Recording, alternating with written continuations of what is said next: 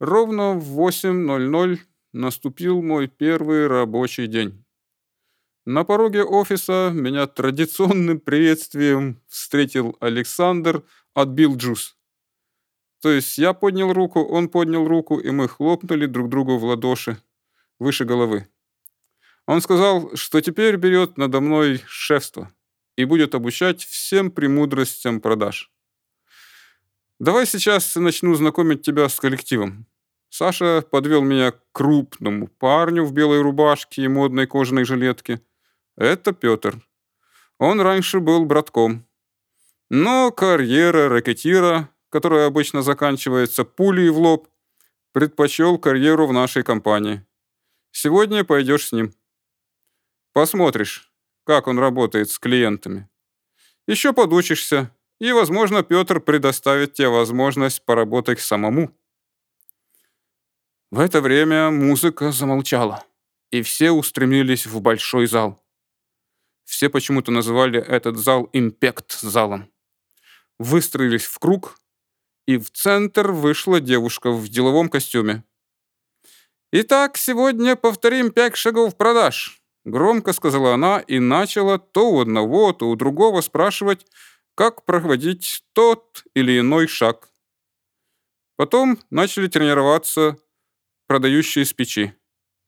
С печи — это такая речь продающая, которую дистрибьютор говорит клиенту. Когда все шаги из печи были разобраны, Галина воскликнула. «А теперь позовем босса!» а Сначала спокойно, а потом все громче и громче закричал весь коллектив. Человек 40-50. Представляете себе крик? Саша ткнул меня в бок и дал понять, что мне тоже надо присоединиться. Мне было весело, и я начал разрабатывать свои голосовые связки вместе со всеми. На пике крика из кабинета выбежал Ильдар, размахивая листом бумаги над головой. Он тоже кричал, а когда оказался в центре круга, дал отмашку. Крик мгновенно прекратился. «Как настроение?» — выкрикнул он. «Зашибись!» — ответили все хором. Только слово было другое. Ну, вы понимаете.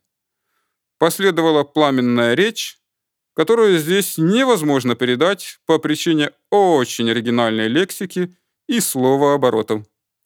Закончил он так. «В поле! «Пойдем!» — отвечали мы. «Город! Порвем!» — опять кричали мы. «В поле рубить капусту!» — прозвучал завершающий призыв.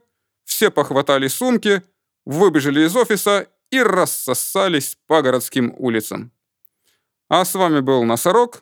Дождитесь следующего подкаста и узнаете продолжение истории.